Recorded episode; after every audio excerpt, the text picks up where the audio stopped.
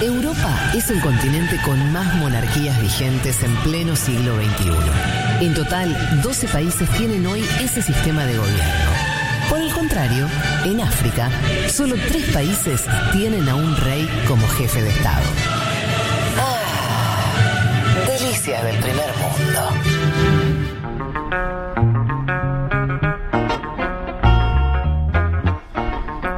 Tan cierto es ese separador que de hecho varias de esas monarquías también son de los países escandinavos que, que te combinan como eh, sin, sin que medie ningún problema monarquías con eh, socialdemocracias muy profundas también, eso hay que decirlo. De hecho, a ver, lo digo de memoria, Noruega es una monarquía. Noruega. Eh, y bueno, Dinamarca también, ¿no? ¿Estoy diciendo bien? ¿Estoy metiendo la pata? Eh, no sé después, ya ahí creo que no. Eh, pero, mm, pero bueno, está esa combinación posible. Suecia, Países Bajos. Ah, Suecia también tiene Claro. Suecia, Países Bajos, Holanda. Bélgica, Noruega, Dinamarca. Ahí va. Y ahí la, la mayoría. Reino Unido y España. Bueno, arranquemos por Noruega, si te parece, como punta para empezar con esta columna. Hace dos semanas la centroizquierda volvió.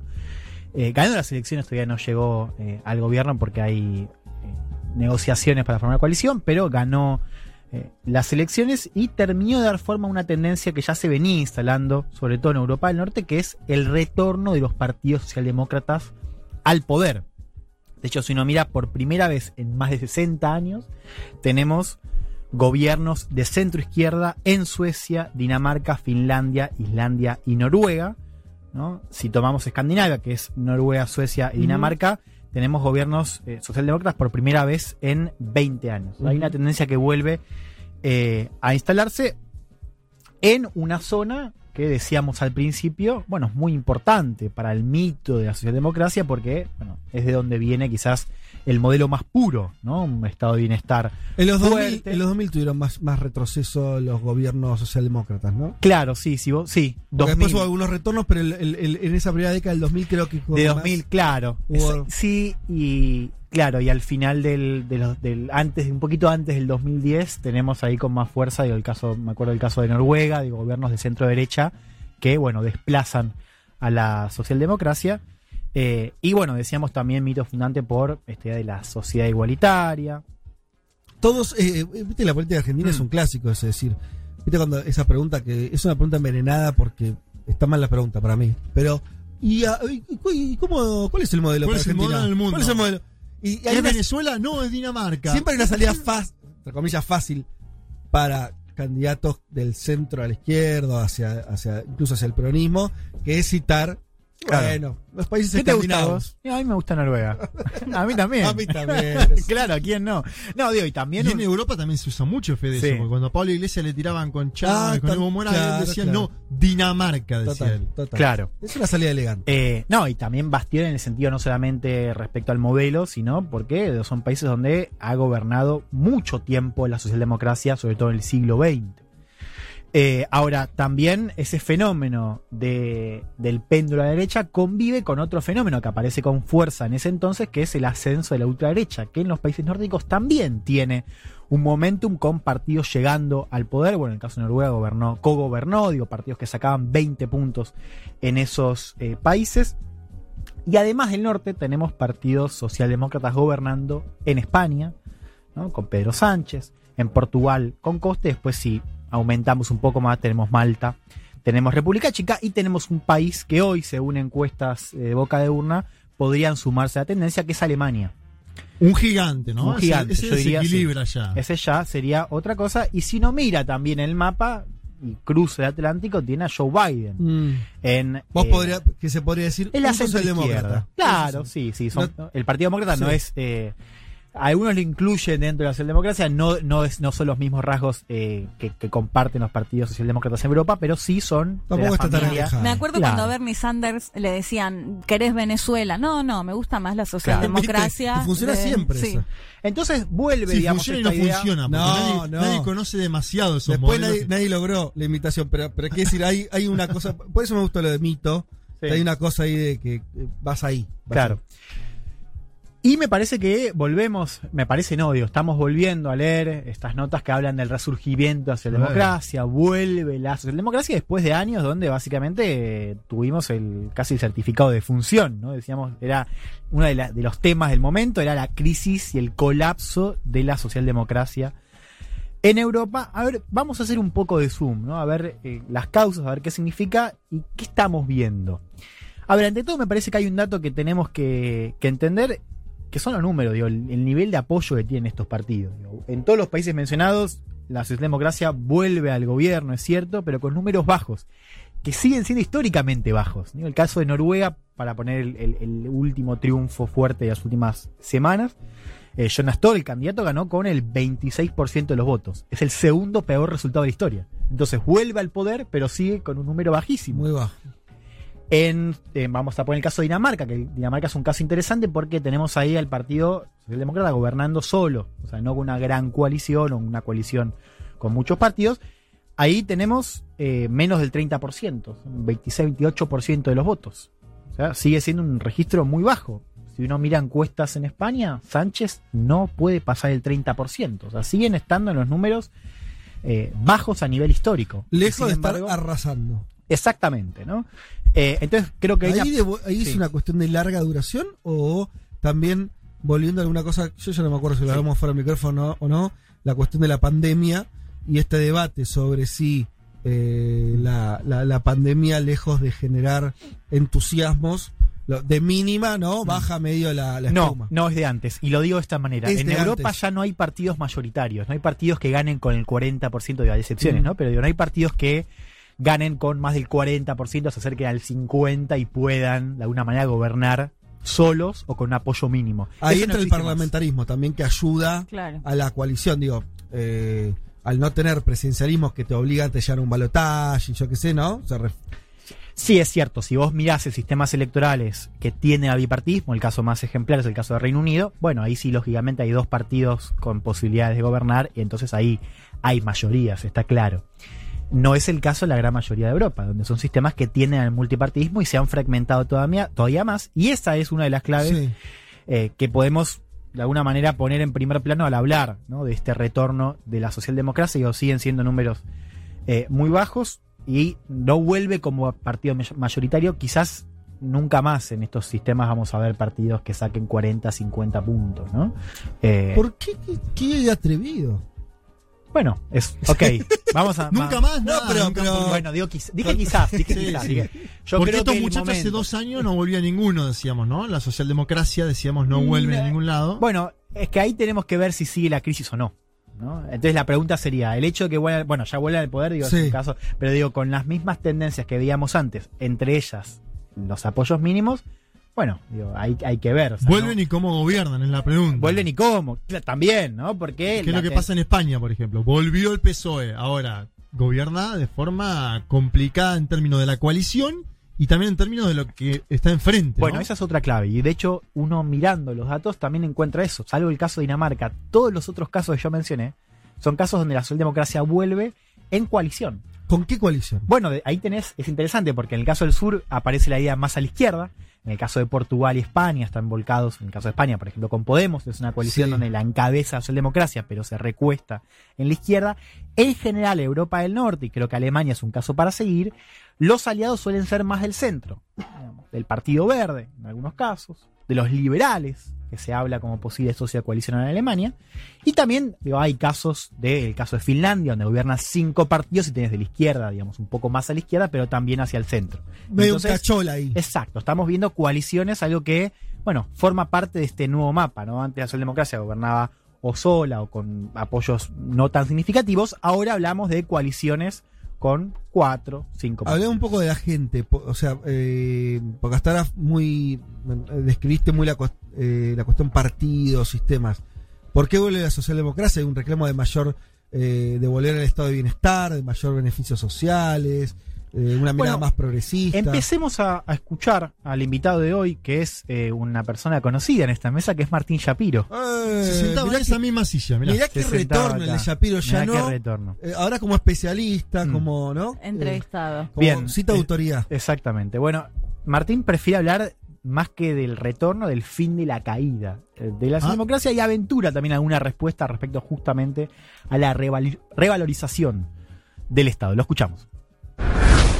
Más que un resurgimiento socialdemócrata, veo un freno a la caída en el marco de una crisis política general que me parece que marida bien con un momento de revalorización del rol del Estado como regulador económico, como impulsor de algunos cambios que, que aparecen en el horizonte, tanto vinculados a la distribución como a la producción y a la generación de tecnología.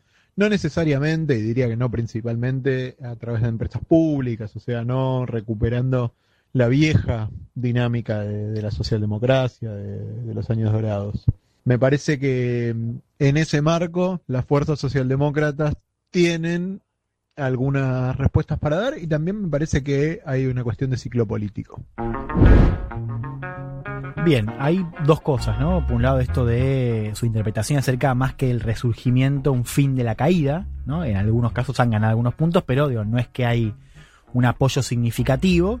Él habla también de ciclo político y después marca esto de, bueno, se revaloriza el Estado, pero no, no hay un cambio estructural en términos de programa, ¿no? No es que se plantean nuevos modelos de desarrollo, ¿no? Sí me parece que si hacemos, por ejemplo, zoom en lo que pasó en Noruega, es un caso interesante porque ahí ha- habíamos visto cómo había una crítica muy fuerte respecto al retroceso que se vivió durante el gobierno, la coalición de la derecha, ¿no? empezando a afectar, y esto creo que vale para toda Europa del Norte, estos pilares eh, que son parte del mito fundante de la socialdemocracia, las sociedades igualitarias, bueno, hubo también un recorte de- en términos de impuestos. En Noruega, por ejemplo, contaba Ernesto Semán en ese ciclo de notas que sacó para el diario AR, de repente en Noruega empezó a haber billonarios, algo que antes no pasaba. Ajá. Entonces, ante eso, ¿no? empezó ese tema a escalar un poquito en la gente y ahí la socialdemocracia, bueno, se revaloriza como un partido que tiene otra mirada respecto al Estado, respecto a la, a la Hay algo de, con- de conservación en lo que estás contando. Bueno, y ¿no? Exactamente, ahí, bueno, también si queremos salir un poquito ahí el caso de Noruega, yo lo conté la semana pasada para Cenital, hubo un debate muy interesante respecto al modelo de desarrollo noruego, muy basado en, en- basado principalmente en la extracción de, petróleo, un país que además se jacta de ser líder en términos de energías renovables, ¿no? una conciencia ambiental muy fuerte, pero con ese modelo de desarrollo, bueno, ahí hubo una crítica muy fuerte a ese modelo. La socialdemocracia no tenía la postura más radical, que era frenar de por sí ya el modelo, pero sí empezar a matizar el impacto ambiental. Creo que eso también forma parte de Europa del Norte. En un contexto de la socialdemocracia, bueno, se empieza a acercar también a las propuestas más verdes. Yo creo que eso también es parte de este contexto. Y hay que mencionar también el caso de la pandemia. ¿no? Eh, y en general lo que dicen los investigadores, sobre todo los investigadores que analizan eh, la cuestión de las, de las ultraderechas, es que la ultraderecha en general ha perdido terreno cuando la discusión eh, se enfrascó en la cuestión sanitaria, en la cuestión de inseguridad económica, ¿no? en el marco de eh, la pandemia, y donde se revaloriza también la idea de los partidos mainstream, que ahí tiene que ver un poco con eso que decía Martín eh, acerca de la conservación. Y eso no es tanto de la socialdemocracia como partido, sino de estos partidos más mainstream, ¿no?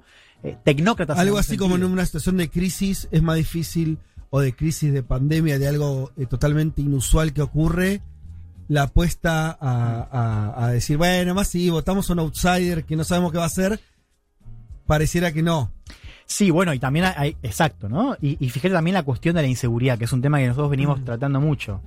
Eh, lo que ha pasado, según varias investigaciones en el marco de la, de la pandemia, es como la inseguridad económica, la inseguridad sanitaria, la inseguridad climática, si sumamos a lo que pasa en términos de agenda verde, bueno, empieza a protagonizar la agenda en detrimento de otras agendas como, o de otros temas, como la inseguridad migratoria, que fue clave para el ascenso de la derecha que marcó también este ciclo que veníamos mostrando antes, ¿no? Pero Cuando ya la, la- la cuestión migratoria no es protagonista, bueno, ahí efectivamente en los otros temas la socialdemocracia tiene otra cosa para ofrecer. Y eso me parece que es parte de este resurgimiento o de esta vuelta al poder que eh, estamos viendo. Ahora, la pandemia también generó un efecto significativo y es lo que para mí también es una clave de este ascenso, que es lo que pasa en la derecha. ¿no? De hecho, lo que, lo que vemos es que cuando la agenda está dominada por la cuestión de seguridad, es más fácil mantener un bloque de derecha. Entonces la derecha tradicional puede sacar Claro. menos votos, la ultraderecha sube, pero los bloques se mantienen, entonces siguen el poder. ¿Qué pasa con la pandemia? Bueno, si, si, si la derecha eh, más radical cae, ya ahí pierde apoyo, pero además Lo que pasa dentro de la derecha es que hay una crisis dentro de las bases, que se alejan radicalmente los moderados, si querés, que tienen una visión más cercana quizás a la socialdemocracia en términos de medidas, en términos de vacunación, y quedan muy por debajo, muy, muy lejos los otros, las bases más radicales, ¿no? Que están en contra de los pasaportes de vacunación, las restricciones. O sea, dentro de la derecha se pierde la unidad cuando el tema de la pandemia pone sobre la agenda otras cuestiones. Porque habría que decir una cosa, solamente que, que es que la pandemia, y esto tal vez sea una de las pocas cosas que impacta parecido, Mm. que en todos lados demostró, o sea, es muy difícil tener un discurso anti salud pública después de la pandemia, por decir un caso. Exacto. Y cuando digo difícil es de lunático, ¿no? Empezás a tratar a la gente de lunática. Mm. Eh, de hecho, incluso fíjate lo de Milei y eso, las expresiones más muy pedorras que tenemos acá.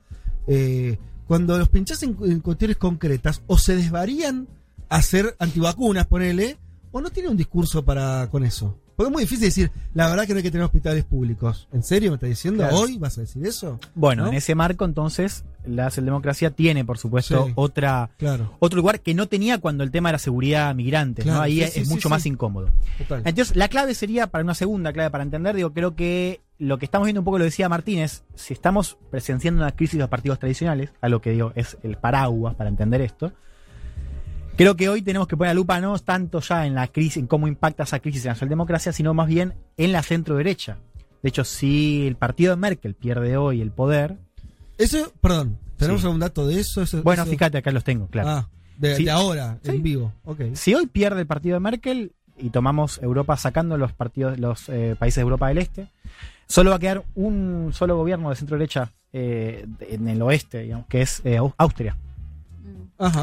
De hecho, si uno mira a nivel europeo, o sea, el Partido Popular Europeo, que es el partido que nuclea a la, es la familia centro derecha, es el partido que más cayó en los últimos 20 años. Cayó más que la socialdemocracia. O sea, si uno mira a nivel europeo, los partidos que más cayeron fueron la centro derecha. Si uno mira en lente europeo. Eh, y eso me parece que marca un poco también eh, este. si, si la derecha pierde votos en general y la socialdemocracia no tiene que ganar mucho más, tenemos que poner el, el eje en los otros partidos que, que encuentra como socio. ¿no? Lo cual en Europa es hablar sobre todo de verdes y de liberales. Claro. Es decir, la derecha pierde y la izquierda encuentra otros socios que están subiendo y que son más naturales en las alianzas. Un día hay que explicar un poco a los liberales, porque son unos bichos raros, ¿no? Sí. Porque Mm. sería algo así como que ahí se vuelven a juntar los liberales económicos con los liberales políticos.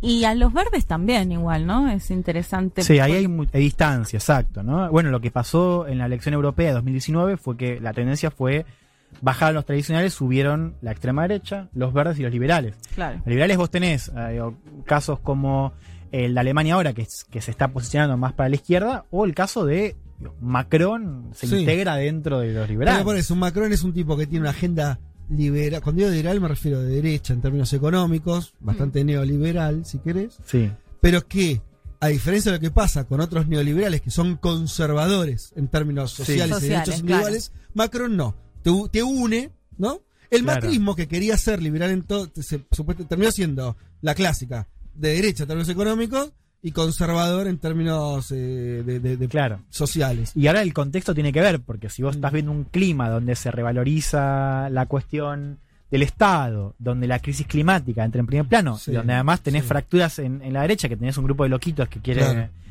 Ahí también el péndulo, digo, para partidos liberales que antes podían ir más a la derecha, bueno, ahora de repente empieza a ser, se, se pone en valor la idea de gobernar junto a la socialdemocracia, ¿no?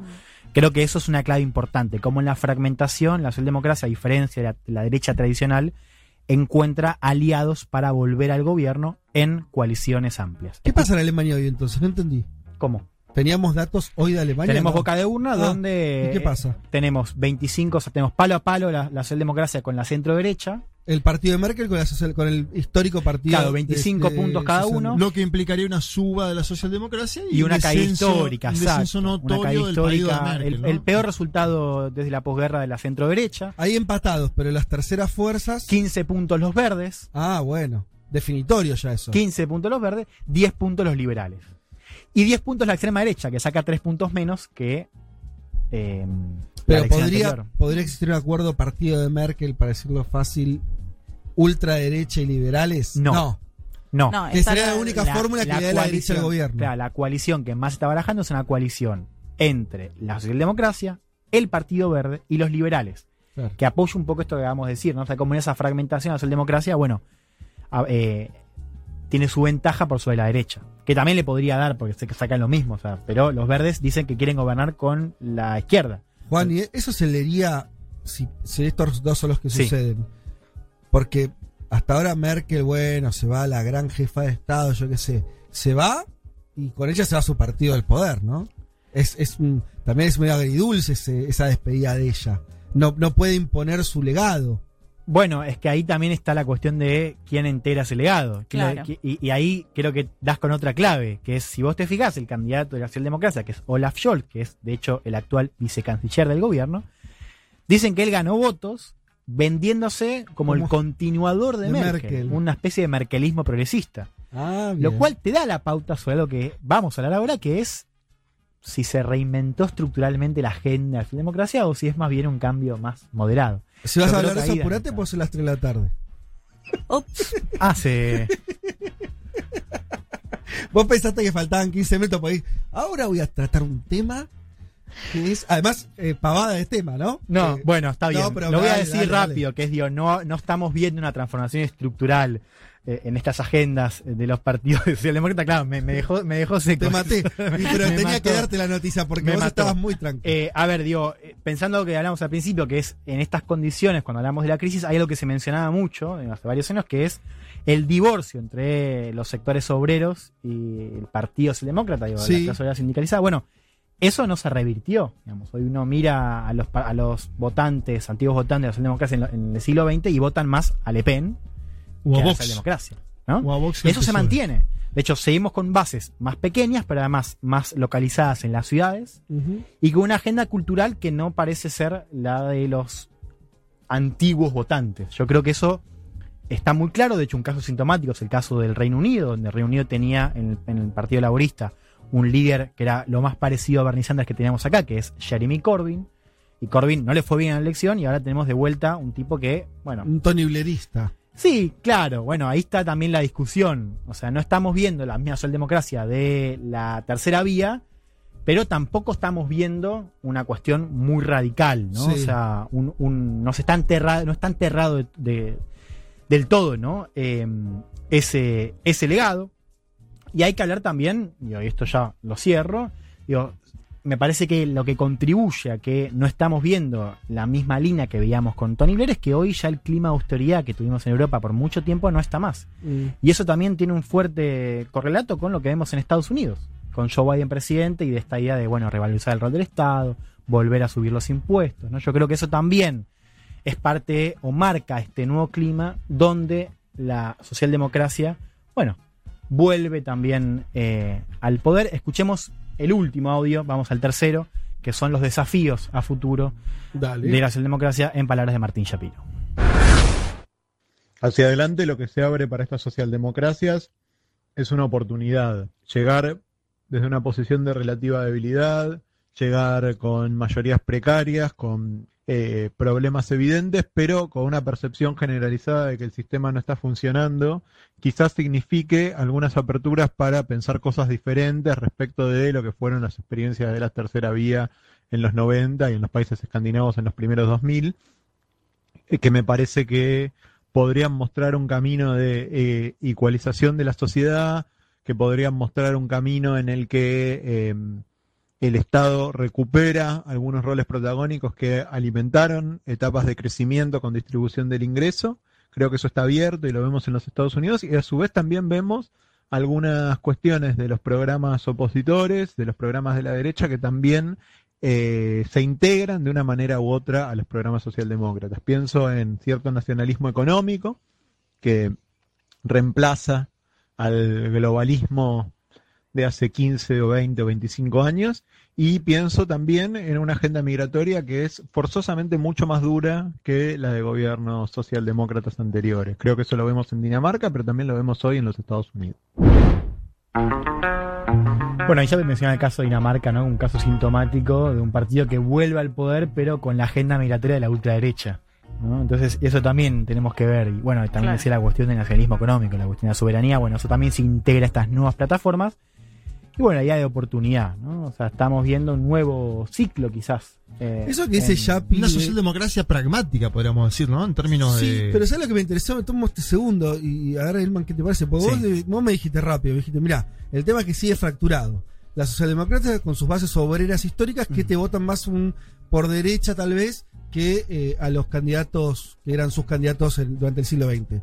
Y Shapiro dice, ojo, que la oportunidad que tiene la, la socialdemocracia es nacionalismo económico y menos progresismo cultural con el tema de inmigración, por lo menos como, como, Sí. como- para decirlo rápido. Pero te junta de vuelta las dos cosas que Hmm. serían parte de esa fractura. No sé si se entiende el problema ahí. Sí, el nacionalismo económico yo creo que tiene más que ver con estas cuestiones, ¿no? De tema de origen de capitales, ¿no? Cuestión geopolítica, pensando también en la cuestión de China, ¿no? Digo, Sí. Más que una cuestión de, o sea, volver a- al nacionalismo económico entendido como, digo, el Estado en el centro. Pues ya decía también en el primer audio, no estamos viendo una revalorización de las empresas públicas, Mm. no en ese sentido. no hay expropiaciones, no hay, no hay Claro, no, chavismo. no tienen tanto que ver con eso, sino más, más que ver con la cuestión del origen de los capitales, ¿no? Con esta disputa entre Sí. Estados Unidos y China y el rol de Europa ahí, ¿no? Pero sí, efectivamente, Y tenemos pero- una. Claro, pero digo, el- el- ah, me parece que se confluyen que el, el problema es el mismo, que es cómo hacemos para re- rearmar un proyecto nacional. Sí. Nacional en un sentido no, no, no, no xenófobo, pero, digo, Mm. pero meramente, eh, pero con algún criterio de que impacte, que, que, que conmueva a la gente. Digo, que algo- Total, ¿no? Bueno, entonces ahí lo cierro con una pregunta. Si es, si vamos a ver, digo, además de hacer democracia que vuelve a gobernar en coalición, ¿qué va a pasar con esos votantes que se fueron de hacer democracia, votantes que integraban las bases en el siglo XX, si ahora van a regresar? ¿O O, no? si la democracia va a seguir gobernando, pero una base más chica, menos obrera, más cosmopolita, creo que eso también Exacto. es una buena pregunta para seguir.